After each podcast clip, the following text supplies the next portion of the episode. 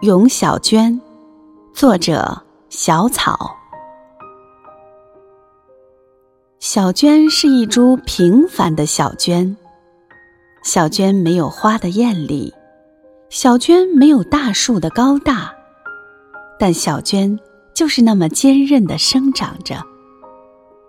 无论狂风暴雨，小娟都托起那片嫩叶，舞蹈着自己的舞姿。无论寒冬冰霜，小娟都不屈服，收起那颗永不放弃的萌芽，在大地的怀抱中。当有一丝春意，小娟便春风吹又生。